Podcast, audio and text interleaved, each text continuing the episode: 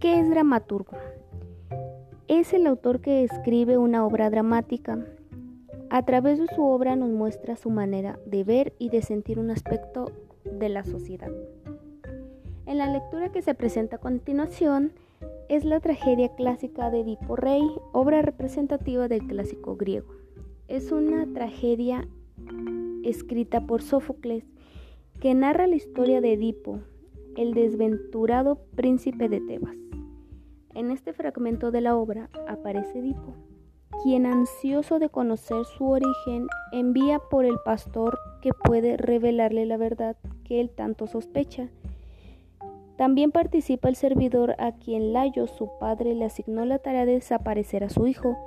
Este a su vez le da al niño el mensajero que es el pastor que lo entregó a sus padres adoptivos los reyes de Corinto.